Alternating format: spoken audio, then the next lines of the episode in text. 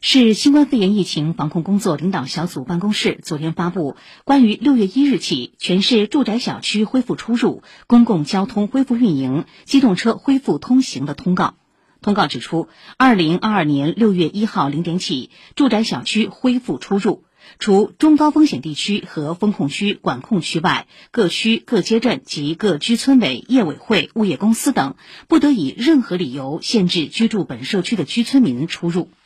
公共交通恢复运营，市域内地面公交、轨道交通全网恢复基本运行，对江轮渡含三岛客运有序恢复运行。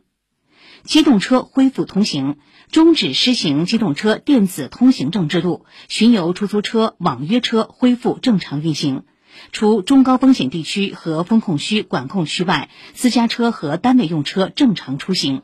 对驾驶机动车出入市域道口的，按现有规定执行。